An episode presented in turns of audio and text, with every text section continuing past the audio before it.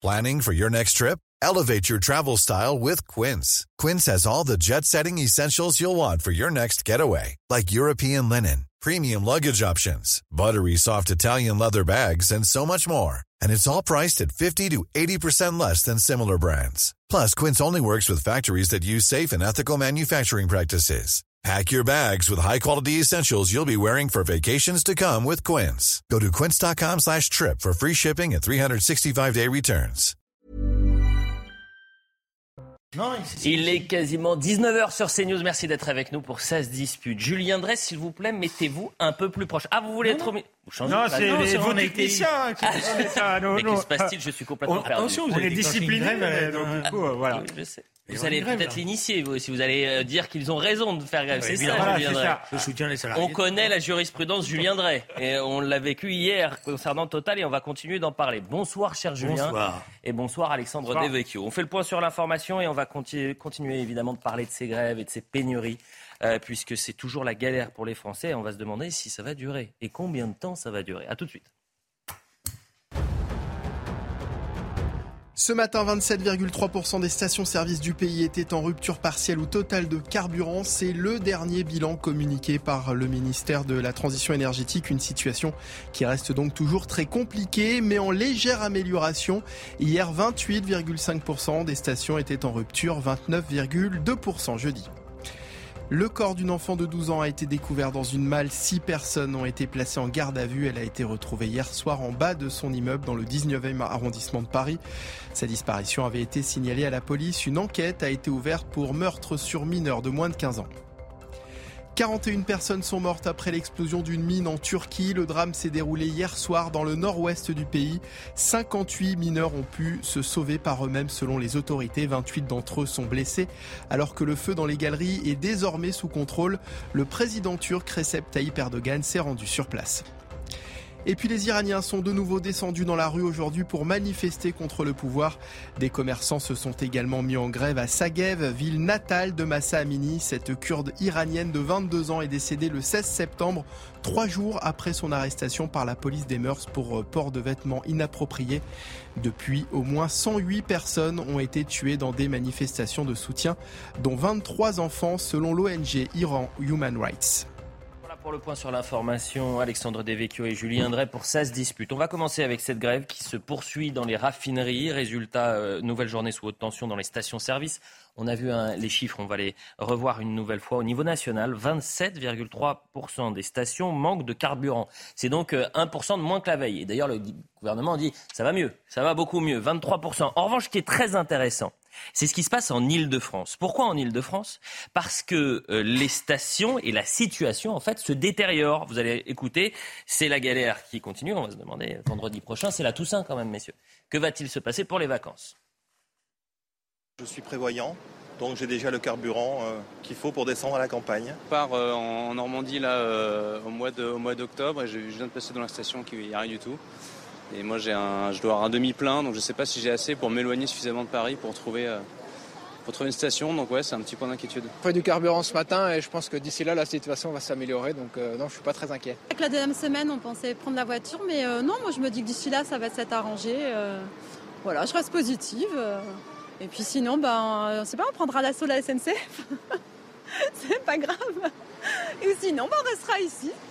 Alors c'est toujours plus simple de répondre quand on n'a pas fait la, queue pendant 4 heures. Parce que moi j'ai eu d'autres réactions. Je ne sais pas si vous êtes allé dans les stations-service cet après-midi, mais c'était plus compliqué. Si vendredi prochain, on a toujours les mêmes soucis, alors que le gouvernement a promis euh, une amélioration la semaine prochaine. Fiasco total avant euh, les vacances ou pas? Julien Drey Je pense que dans cette grève qui a été très mal euh, gérée par le gouvernement et par la direction de Total, euh, il y a, on a fait monter la, la tension et il y a une colère dans les, dans les dépôts qui, qui, qui euh, je dis, aujourd'hui, conduit à ce blocage-là.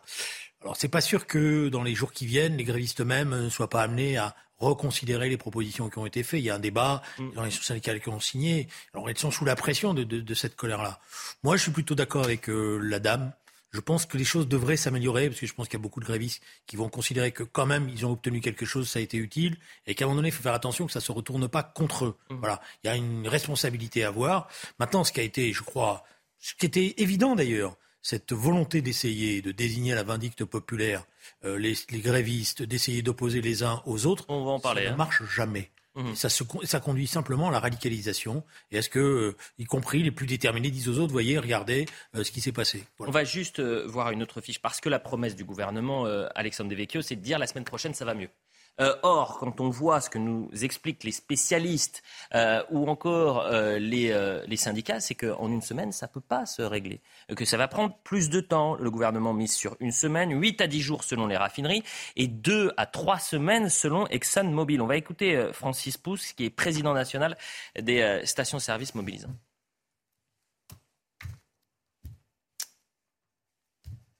On l'écoute dans un instant. Redémarrer une raffinerie, c'est 5 à 10 jours pour qu'elle recommence à produire.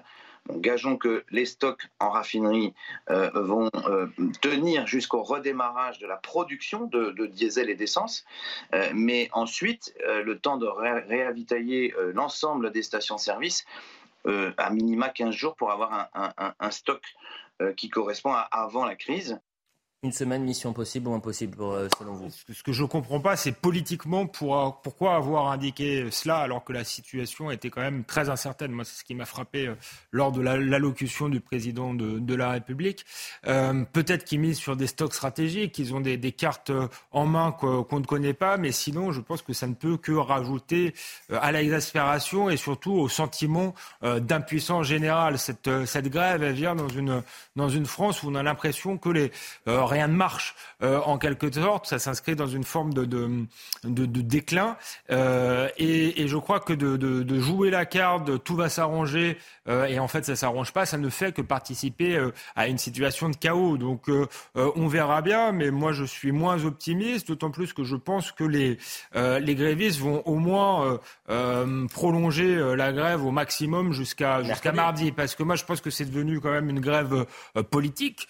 Euh, je fais partie de ceux qui, qui pensent qu'il y avait des, des marges de manœuvre pour la négociation et que cette grève n'était pas illégitime, mais qu'elle elle devient de plus en plus politique puisque la CGT euh, veut prendre sa revanche en fait sur euh, sur ses défaites euh, passées Euh, et ça dépendra peut-être la prolongation du mouvement ou pas euh, de ce qui se passe euh, mardi si c'est suivi ou pas Mmh. si ils, vo- ils voient que la, la, la surenchère peut faire que ça se retourne contre eux ou s'il y a vraiment moyen de bloquer. Je pense qu'il y a, y y vraiment un bras de fer entre la CGT et le gouvernement et pas simplement pour défendre le cas des, des intérêts des salariés de, euh, de Total. Il y, a, il y a une dimension politique et encore une fois une, une revanche par rapport au fait qu'Emmanuel Macron euh, a méprisé longtemps euh, les corps intermédiaires. Mais pas que Emmanuel Macron. Vous parliez des cartes en disant ils ont peut-être des cartes qui permettent aujourd'hui d'être assurés pour la semaine prochaine.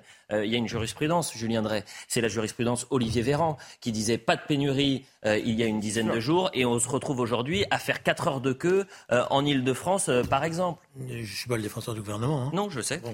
Euh, je dirais- Non, vous, c'est la CGT.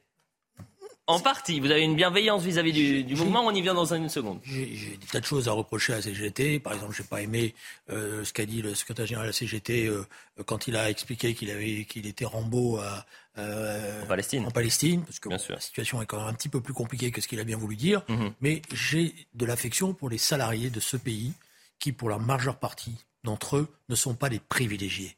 Voilà. Comme ils ne sont pas des privilégiés, ils auraient dû être écoutés et le gouvernement, depuis déjà plusieurs mois, aurait dû engager des conférences salariales, branche par branche, pour trouver des solutions et pas les mépriser. Et on est dans un moment où la coupure qui, que je n'aimais pas, moi, évoquer, parce que je n'aimais pas ce, ce discours, mais la coupure entre une forme d'establishment Mm. d'inspecteurs des finances qui sont d'un côté, qui sont de l'autre, qui sont à la tête des entreprises, qui passent dans les cabinets ministériels, etc., et qui sont donc systématiquement dans le déni de la réalité de ce qui est en train de se passer Mm. et qui se sont permis la semaine dernière d'avoir des discours méprisants à l'égard de gens qui gagnent 1000, 2000, 3000 euros maximum. Voilà. Et en leur disant vous avez, vous avez les privilèges, c'est scandaleux. On est tous le privilégié de quelqu'un Mm. à un moment donné dans sa vie. Voilà, vous êtes aujourd'hui journaliste. Vous allez dire, moi j'ai une situation, donc euh, voilà. euh, et puis peut-être un jour vous allez avoir un problème. Mhm. Parce qu'on va vous supprimer votre 13e mois, vos tickets euh, de restaurant, etc. Mais ça va pas la tête. Et alors à ce moment-là, attendez. eh ben voilà, comme ça va pas la tête, vous allez rentrer en lutte. Et vous, et alors les, ceux qui là, vous regarderont vous diront ah bah ouais mais t'as vu quand nous on était en lutte et qu'on avait les privilèges, tu nous as dit voilà. Sachez, Donc, Julien, que je suis le premier autour du plateau à dire à chaque fois qu'on est. Non, mais je sais, je sais que vous c'était- Je sais, bien évidemment. J'explique simplement Et que que on que sait qu'on est privilégié. Ce discours, mais on on n'est pas privilégiés. Oh, Ceux qui sont, on a, des, on a des améliorations, mais la logique, c'est pas de revenir à Germinal. Non. La logique, c'est pas de faire que tout le monde ne gagne plus que le SMIC. La logique, c'est de faire qu'on essaye d'élever le niveau de vie de tout le monde. pas le SMIC euh, dans ces, raffineries, vous le savez, Julien. vous savez ce que j'ai fait hier? Je, non, je me permets de vous couper. 30 secondes, 30 secondes, j'ai fini. Mais on va aller voir, vous allez voir les feuilles. Je vous ai dit, regardez, hashtag balance ton salaire. Je sais. Vous allez voir ce qu'on découvre d'ailleurs sur la réalité salariale de ce pays. Voilà. Et il y a, c'est pas, moi je suis pas, je suis pas en train de dire, il y a les riches, les patrons, et puis les, voilà, je n'ai pas ce discours-là. Je sais qu'il y, a des patrons qui sont des patrons sociaux, notamment les PME, dans les, dans les TPE, qui, qui dorment pas à partir du 20 du mois parce qu'ils savent pas comment ils vont payer les échéances, et notamment les échéances fiscales, etc. et tout. Mais quand vous avez la direction de Total, excusez-moi, mais qui est. Je n'ai toujours pas entendu la voix du président de Total. Vous vous rendez compte? Alors, euh, Trop discret le patron de Total Alexandre oui, moi, et il a une responsabilité lourde là-dedans. Quand on s'octroie 52% d'augmentation, on est totalement hors sol. Donc quand euh, Julien Drey parlait de déconnexion d'une partie des élites, oui, effectivement, je crois que le, patron de Total euh, fait partie de ces patrons hors sol, euh, quelque part. Et dans la déconnexion, il y a aussi la déconnexion du gouvernement, parce que je crois que s'ils ont eu autant de retard euh, à l'allumage, vous le rappeliez, la jurisprudence Véran, c'est parce qu'ils sont déconnectés, qu'ils ne vont jamais faire le plein à la pompe et qu'ils n'ont pas mesuré à quel point la voiture était encore importante pour toute une partie des Français. Ils se sont dans une vision des grandes métropoles où on va tous rouler en trottinette et en voiture électrique, en réalité, pour une grande partie du pays, la voiture euh, demeure essentielle. Et c'est ça aussi que nous révèle euh, cette crise. Euh, je crois, il faudra sans doute revoir un certain nombre de positions. Je vous rappelle que l'Europe a voté en 2035 l'arrêt du moteur thermique. Je ne sais pas si l'Union européenne veut déclencher une, révolution, mais elle ne peut pas s'y prendre, mieux. Donc en 2035, a priori, on n'a plus le droit d'acheter de, voitures à moteur thermique. Et les voitures d'occasion ont le droit de rouler, mais pas dans certaines zones. Euh, voilà, les grandes villes, c'est réservé aux habitants des grandes villes. Donc là, c'est problématique. Et, là, il y a vraiment une, fracture, une responsabilité. Maintenant, euh, moi, je pense pas que les... est une interrogation pour, les pour une partie des écologistes. Et ce qui est aussi paradoxal et amusant dans cette crise, c'est que Jean-Luc Mélenchon est en soutien euh, des, travailleurs du pétrole quand même dans, dans, cette crise. Donc il est dans son rôle d'une certaine manière, mais là aussi il va falloir faire va falloir faire preuve de, de, cohérence pour pour une certaine gauche. Donc cette crise est, est intéressante, révèle beaucoup de choses. Moi, je fais mhm. partie de ceux que qui pensent, encore une fois, que les, les, revendications des salariés étaient euh, légitimes, qu'elles auraient pu être entendues et que le gouvernement aurait dû négocier euh, plus tôt, mettre la pression euh, sur Total. Après, sur la méthode de la CGT, il y a quand même des choses qui sont, à mon avis, on y vient. discutables. Discutable, justement, on, y vient. et vous avez dit c'est une manifestation, enfin, en tous les cas, c'est une grève qui devient politique. ce que je, je rappelle aux téléspectateurs, mais je pense que tout le monde l'a compris. Il y avait un accord salarial hier qui a été négocié et validé euh, entre deux syndicats et Total Energy, mais la CGT a décidé de claquer la porte. Hmm. Cette négociation, c'était plus 7% euh, de salaire et 3 à 6 000 euros de prime. Euh, voyez le sujet parce que les gens qui sont sur le terrain, qui aujourd'hui font des heures de queue, dont l'essence et la voiture, c'est l'élément majeur pour travailler, sont dans la difficulté. Et ce, depuis maintenant une semaine. Et ils sont en colère. Regardez le sujet de Jeanne Cancard et de Sébastien Donadieu. La colère monte contre la CGT. Les automobilistes, qui patientent parfois plusieurs heures pour faire le plein d'essence, ne comprennent pas que la grève continue. Ça fait 50 ans, ils n'ont jamais rien existé, ils acceptent jamais rien. C'est toujours eux, si vous voulez, qui bloquent le pays. C'est inadmissible. Je peux les comprendre, mais à un moment donné, quand on donne un peu, il va falloir qu'ils acceptent le peu qu'on a donné, parce que dans toutes les entreprises, c'est la même chose. Hein. Euh, nous, on veut travailler, on veut pas d'aide, on veut pas de trucs, on n'est pas des assistés, mais il faut qu'ils arrêtent maintenant, ça suffit. Cet automobiliste craint même une répercussion sur son porte-monnaie. On va débloquer quelques millions, on va leur donner des sous pour avoir l'augmentation qu'ils demandent. Ils vont les récupérer chez nous en augmentant l'essence. Quelque part, c'est nous qui subissons la grève et c'est nous qui allons payer, si vous voulez, ce que les grévistes euh, demandent. Mais tous ne sont pas d'accord et soutiennent la démarche de la CGT. S'ils sont en grève, pourquoi ils sont en grève? Il y a bien une raison. Et quand on a des dividendes autant que, que Total le fait, mais il faut quand même, euh, il faut partager. Moi, je les comprends. Selon le gouvernement, les tensions devraient perdurer encore quelques jours. Mais il ajoute qu'une fois que le travail aura repris, un délai inévitable sera nécessaire pour remettre en place les chaînes d'approvisionnement. La CGT sur le banc des accusés, ça veut dire pas forcément coupable, mais est-ce que pour vous aujourd'hui, la CGT est, coupable de, continuer euh, cette, euh, cette grève alors que négociation il y avait et finalement compromis il y a eu? Il y a eu un compromis qui est, qui est voilà, 7% avec des primes qui vont jusqu'à 6 000 euros, donc c'est un compromis euh, qui n'est pas négligeable. On peut ajouter que sans doute la CFDT n'aurait rien obtenu sur la CGT. Il faut être aussi totalement honnête. Il n'y aurait pas eu ces blocages, peut-être qu'il n'y aurait pas eu un compromis de cette importance-là. maintenant, on sent bien que oui, la CGT veut en découdre, rêve de grève générale, et quand elle dit que elle se bat pour tous les salariés, c'est pas tout à fait vrai parce qu'effectivement, Total, c'est une situation particulière.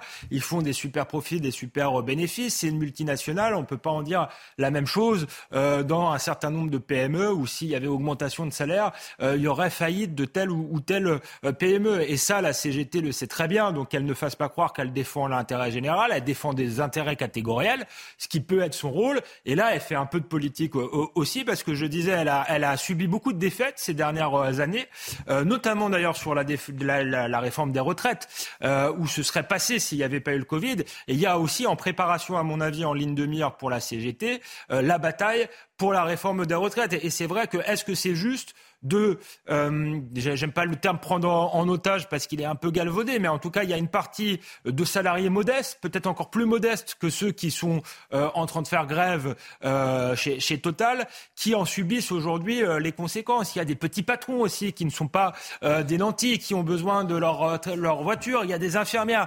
Donc là, je pense pas que la CGT défend l'intérêt général et c'est un des problèmes, je crois, des syndicats depuis, depuis très longtemps. Ils sont plus assez représentatifs, plus assez euh, puissants et ils ne défendent plus que certaines catégories sans trop se préoccuper des autres, ce qui fait qu'ils sont, à mon avis, moins populaires qu'avant et qu'à mon avis, cette guerre, euh, cette guerre, cette grève, lapsus, elle est moins populaire quand même dans le pays que d'autres grèves, comme en 95, euh, par exemple, qui a quand même une partie des, Français qui ne sont pas forcément d'accord. Donc il n'y a plus cette capacité d'entraînement général des syndicats.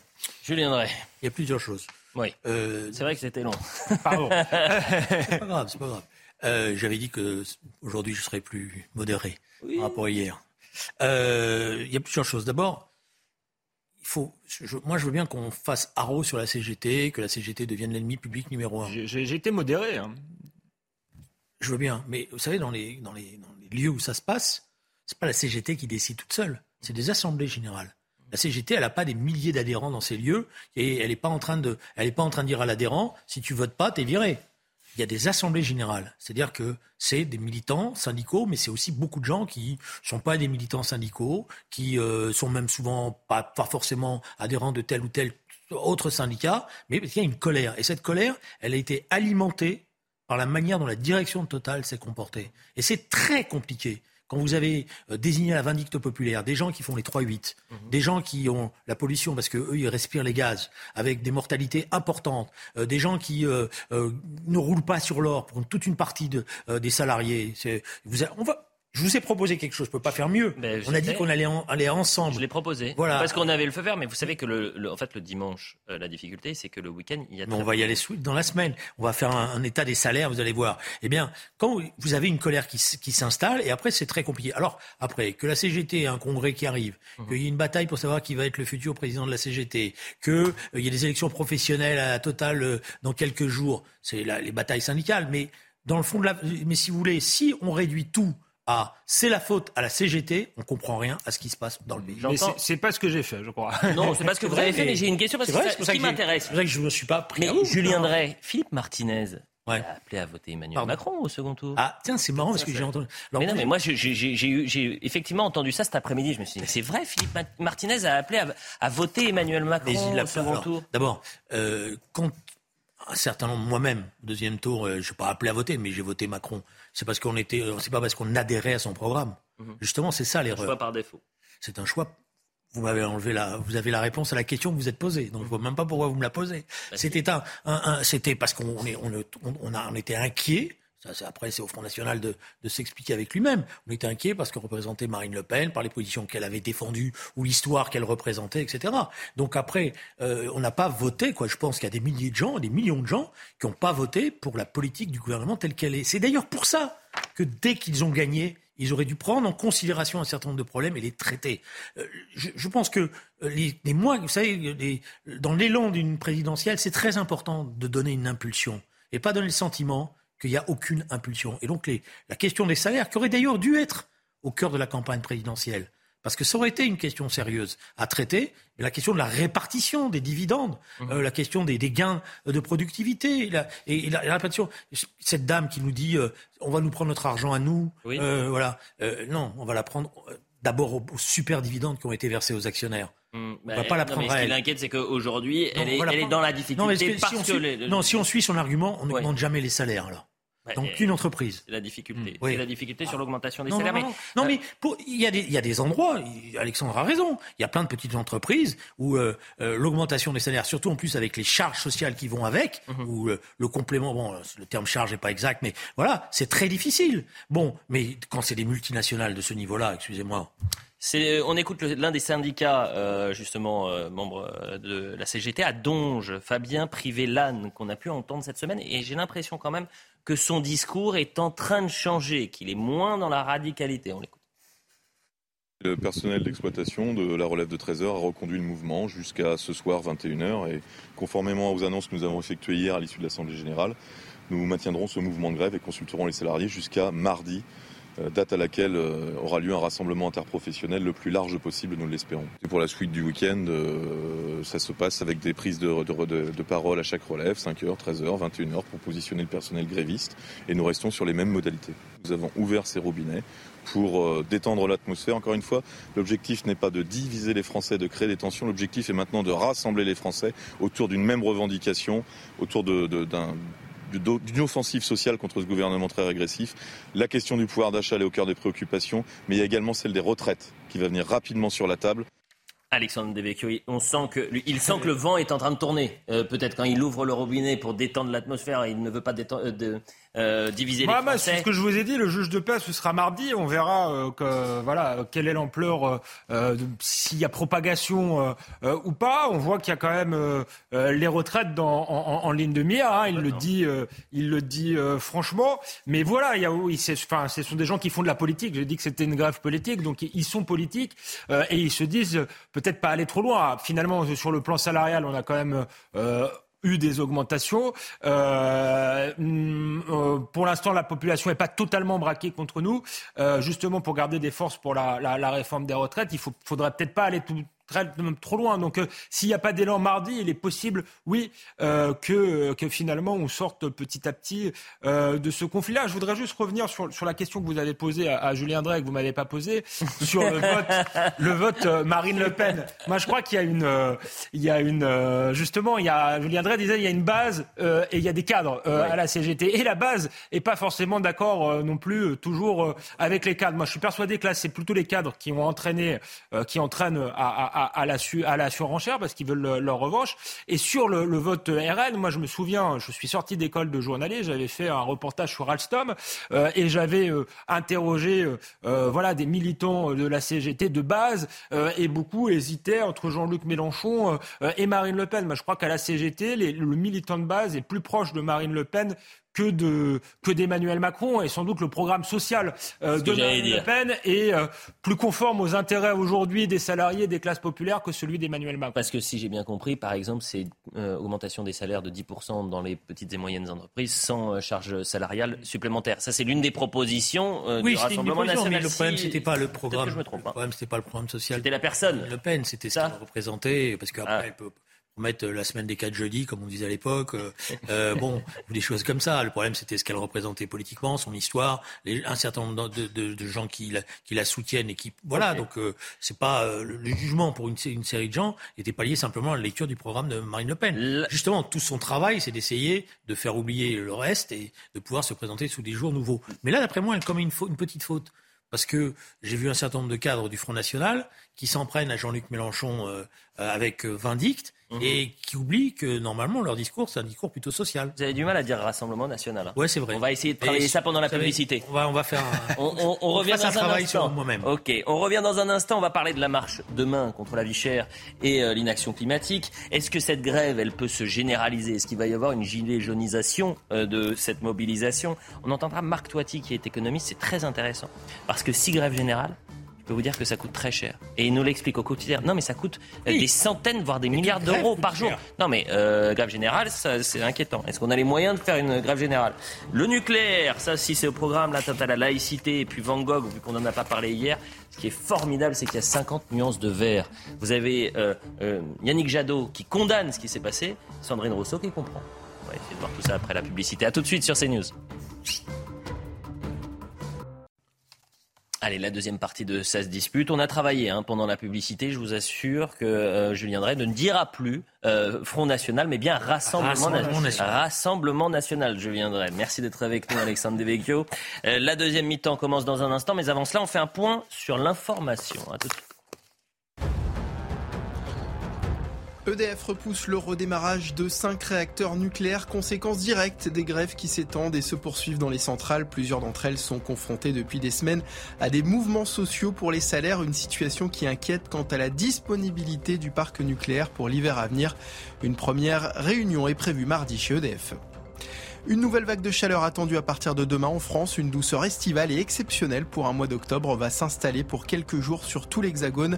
Des pics de chaleur proches des 30 degrés sont attendus dans le sud-ouest comme à Agen demain après-midi. Et puis un homme a été retrouvé mort en Crète suite à d'importantes inondations. Âgé d'une cinquantaine d'années, il s'est retrouvé piégé dans sa voiture lorsque les pluies torrentielles ont commencé à s'abattre sur l'île du sud de la Grèce. Selon les pompiers, deux autres personnes sont toujours portées disparues. Le sous-préfet de la région a de son côté demandé aux habitants de limiter leurs déplacements. Voilà pour le point sur l'information. On va parler justement de ces grèves. Est-ce qu'elles peuvent se généraliser? Et en parlant de mobilisation, il y en a une demain. Euh, la gauche qui entend euh, surfer sur cette contestation sociale et espère mobiliser du monde demain pour euh, la marche contre la vie chère et euh, l'inaction climatique. C'est un appel qui a été lancé par la France Insoumise, mais également par le Parti Socialiste et, les Verts. Mardi, les syndicats ont, eux, appelé à une grève euh, de grande ampleur dans le secteur des transports. Il y a déjà la SNCF, la RATP et euh, les routiers qui ont dit Banco, on y va. Mais d'abord, écoutons William Martinet, qui est député de la France Insoumise. C'était l'invité de Patrice Boisfer il y a un instant, et qui revient sur cette contestation sociale. La marche de demain, c'est une marche à l'appel de la NUPES, euh, de certains syndicats, d'un certain nombre euh, d'associations. Et on va dire que le message principal de cette marche, c'est de, proposer au peuple, sur les questions de coût de la vie, mais aussi euh, d'inaction climatique de la part du gouvernement, d'essayer de, reprendre la main, de reprendre la parole. Et c'est important de parler de reprendre la main parce que tout ce qui se passe en ce moment, notamment euh, à l'Assemblée nationale, c'est une volonté du gouvernement euh, de passage en force, de ne pas écouter les parlementaires euh, qui ont été, qui ont été élus. Alexandre Devecchio, on est quasiment 4, ans, jour pour jour, après le premier week-end des Gilets jaunes. Est-ce qu'aujourd'hui, vous avez la sensation que est en train de monter une contestation sociale d'une ampleur aussi importante que celle des Gilets jaunes? Alors, je pense que le pays euh, va très mal, qu'il y a une, une, colère populaire réelle, mais je crois que vraiment ce qu'on est en train de vivre aujourd'hui, euh, est très différent euh, des Gilets jaunes parce que c'est justement pas du tout le, euh, même public et la révolte ne, passe pas par les, les, les, mêmes chemins, si vous voulez. Justement, au moment des Gilets jaunes, les syndicats étaient totalement out. C'était une population qui précisément n'a pas de syndicat, n'a personne pour la défendre et qui s'est levée de manière totalement spontanée en dehors des corps intermédiaires. Là, on est dans un schéma beaucoup plus classique où la CGT essaie de mobiliser finalement les, catégories euh, euh, sur lesquelles elle a une influence. Euh, bon, c'est parti de la question de Total, mais on voit bien que là, ça va peut-être demain être EDF, ensuite la SNCF, donc des gens qui font grève traditionnellement. Et on voit peut-être voir au contraire une fracture dans la population, des gens qui pourraient avoir les mêmes intérêts sociaux, puisque ce sont des gens modestes, mais peut-être une France qui se sentira bloquée, prise en otage, et une autre qui ne sera pas forcément suivie dans, dans, sa volonté de faire grève et, de bloquer le pays. Donc je pense qu'on est dans une voilà, c'est pas du tout le, même contexte. après, c'est vrai que il y a qui est tension sociale, oui, puisqu'il y a un problème de pouvoir d'achat global qui va bien au-delà de la question de Total, de la question de la SNCF ou de ceux qui travaillent dans le nucléaire.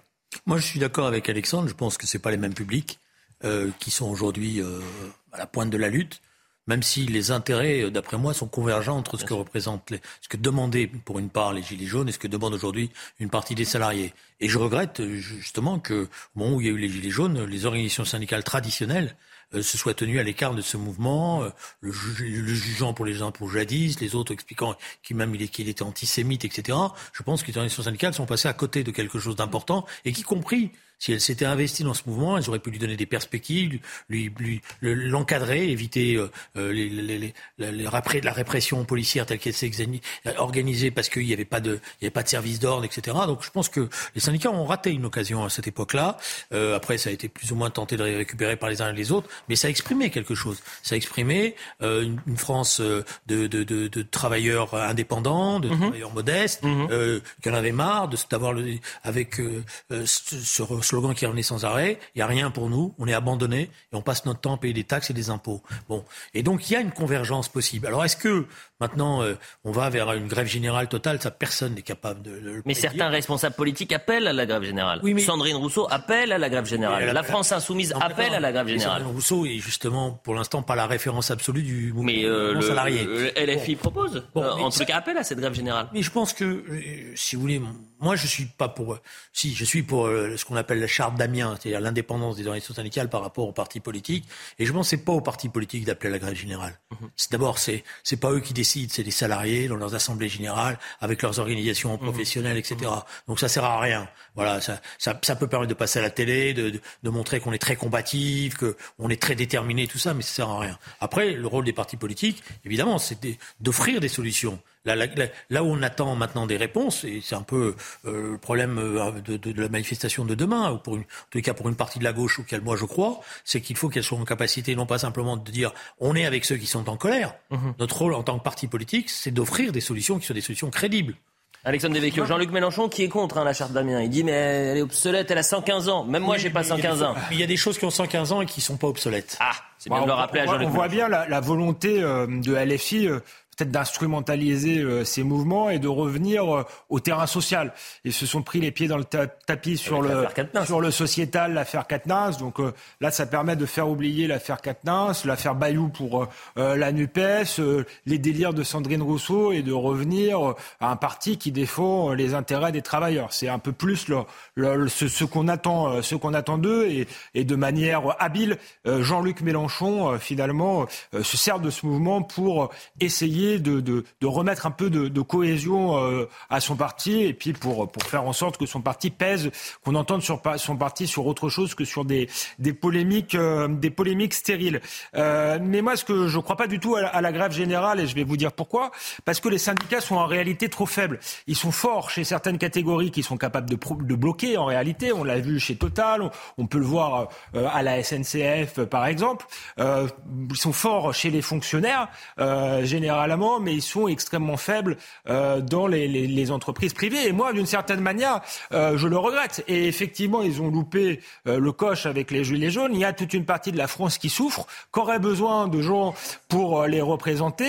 Euh, et les syndicats n'ont pas été du tout là. Ils ont, dans un premier temps, Julien Drey l'a rappelé de manière honnêtement, dénigré ce parti en prétendant que c'était raciste, poujadiste et, et, je ne sais quoi. Donc là, ce qui nous manque en France, ce sont finalement, pour avoir une vraie un vrai dialogue social, ce seraient des syndicats beaucoup plus puissants, capables euh, de peser aussi dans les entreprises privées, peut-être même de représenter euh, les, indépendants, même si par nature les indépendants n'ont pas vraiment de, euh, syndicats. Là, euh, ils pourraient être utiles et euh, peut-être faire bouger le, gouvernement sur la question du pouvoir d'achat, avoir des propositions pour tenter d'apporter des solutions à ce problème de, de l'inflation. Mais là, on n'est pas là du tout. Par contre, donc pas de grève générale, par contre, il peut y avoir blocage de l'essence qui continue. demain, blocage chez EDF, le nucléaire avec panne, enfin blocage de l'électricité, etc.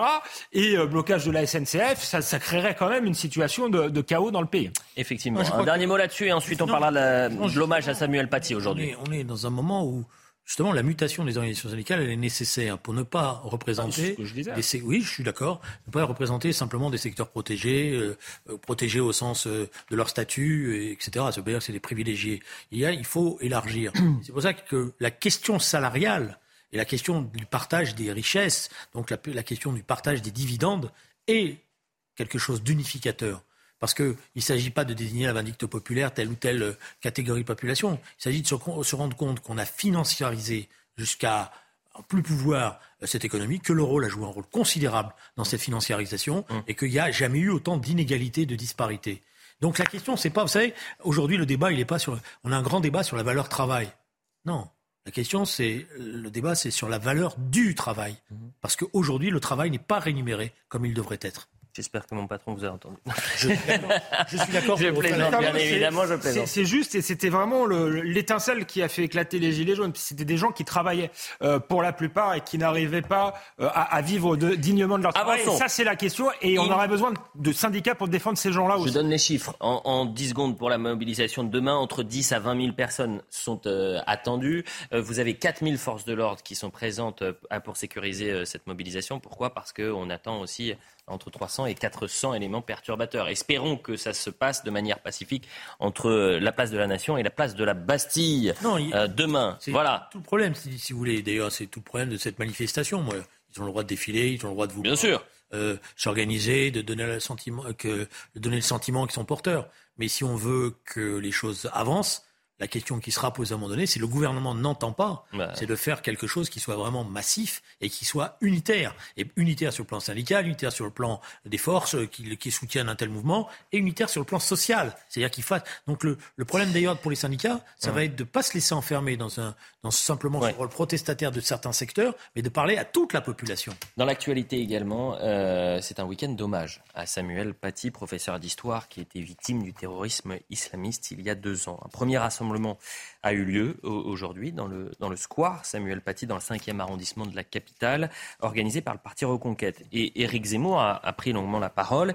Et pour lui, l'assassinat de Samuel Paty va bien au-delà de Samuel Paty. C'est un fait historique euh, et c'est euh, ce qu'il appelle un francocide. On l'écoute et vous allez en parler juste après.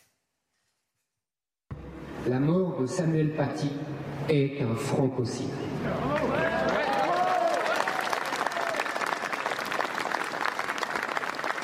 C'est même, la quintessence du francocide.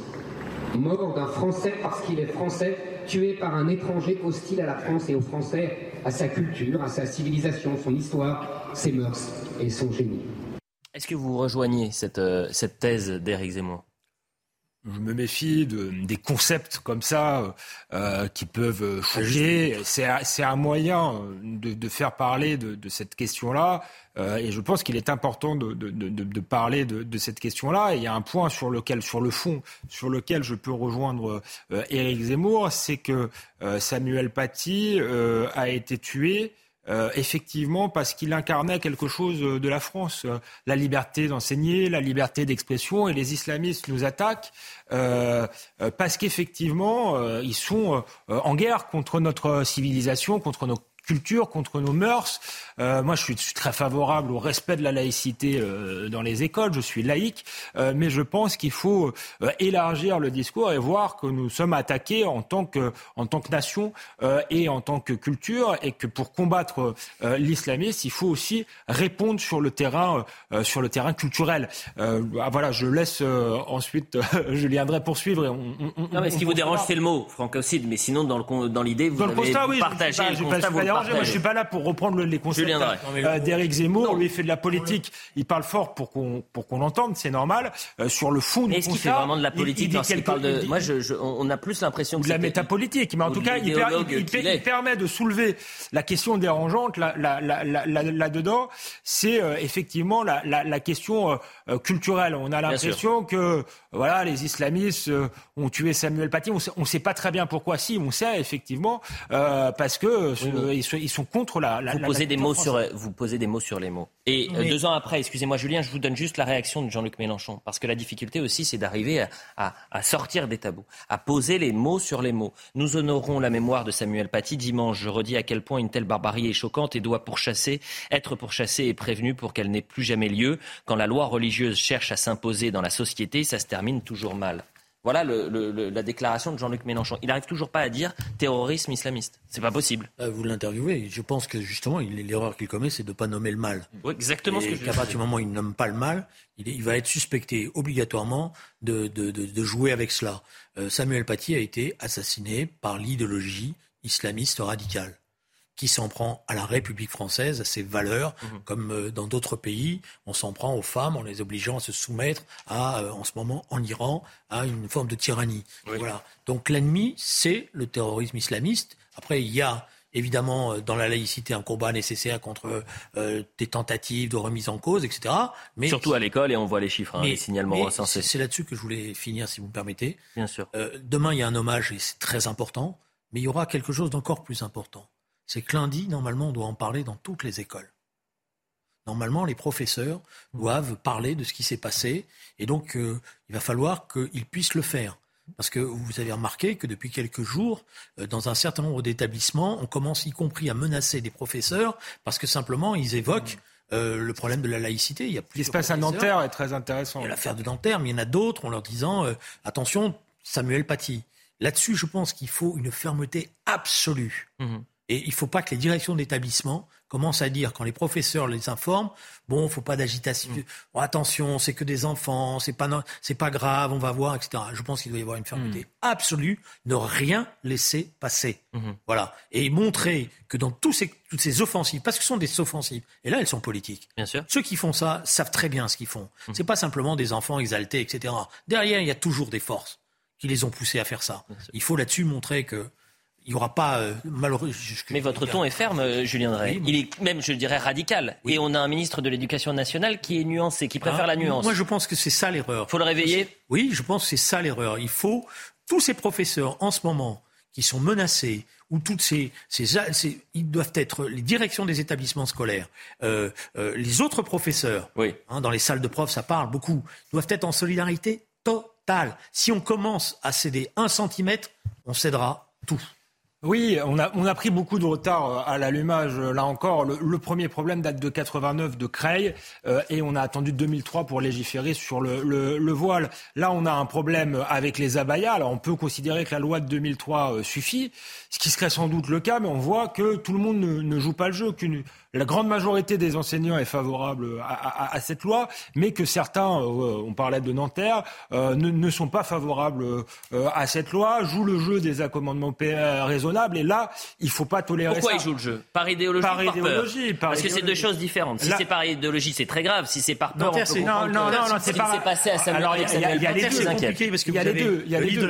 L'ancienne proviseur vient d'écrire un livre où elle raconte comment elle a essayé justement d'avoir de la fermeté. En même temps, elle a mis, parce qu'elle avait appris que les jeunes lycéennes euh, allaient dans les toilettes euh, se changer, qu'elle ne voulait pas que ça se passe dans l'établissement. Donc elle a mis un miroir. Bon, mais elle-même, elle reconnaît que c'est difficile. difficile, etc. Il y, a, il, y a, il y a, les deux. Il y a, il y a très clairement des, des, professeurs qui sont un peu démunis euh, face à cela, euh, et il y a euh, ceux qui sont par idéologie, par, par complicité, dans une logique antiraciste, qui considèrent qu'on est dans un État raciste si on légifère là-dessus, et qui font des, du militantisme et qui déstabilisent certains établissements. Je parlais tout à l'heure du cas de Nanterre.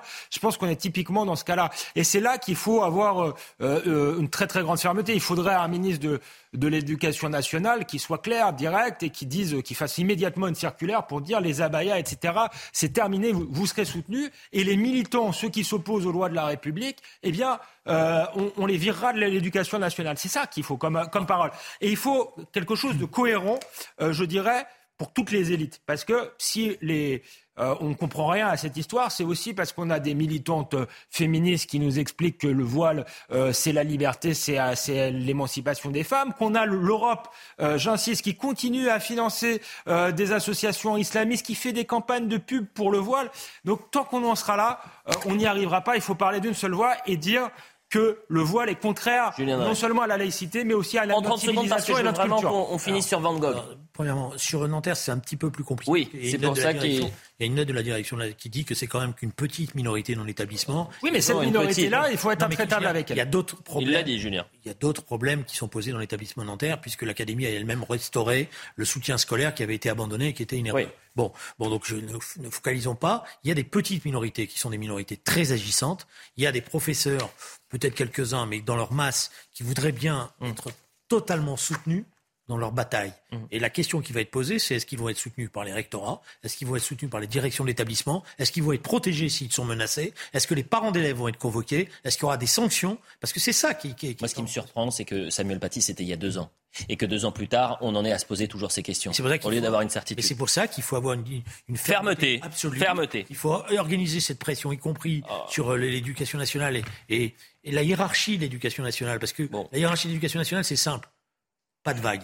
Je suis déçu parce que je voulais vraiment qu'on voit les déclarations de, Sandrine Rousseau et Yannick Jadot sur euh, euh, ces écologistes euh, militantes qui ont aspergé de soupe euh, le, tableau de Van Gogh et qui d'ailleurs euh, ont comparu euh, devant la justice londonienne aujourd'hui. Malheureusement, on voit très rapidement le, tweet de Sandrine Rousseau. Vous verrez le tweet de Yannick Jadot dans Soir Info Week-end à 21h. Mais avant cela, c'est Mathieu Bocoté. Merci à tous les deux. L'Iran. L'Iran, ouais, c'est ça. N'oublions pas ce qui est en On le fera. Vous savez que demain, on fait toute une thématique parce que demain, ça fera un mois jour pour jour que Massa Amini est, C'est la meilleure réponse à ce genre de comportement. Et on le fera demain, je vous le promets. On reviendra sur les séquences les plus fortes, cher Julien. Merci, à Alexandre Delocchio.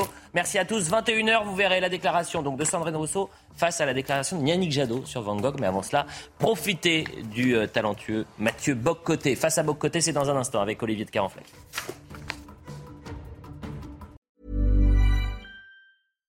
When you make decisions for your company, you look for the no-brainers. And if you have a lot of mailing to do, stamps.com is the ultimate no-brainer. It streamlines your processes to make your business more efficient, which makes you less busy. Mail checks, invoices, legal documents, and everything you need to keep your business running with stamps.com.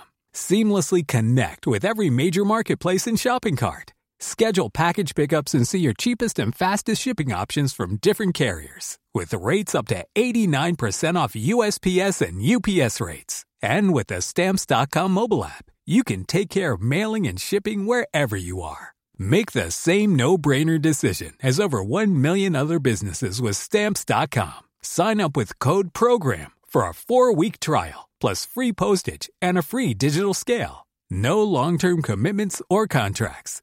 That's stamps.com. Code program.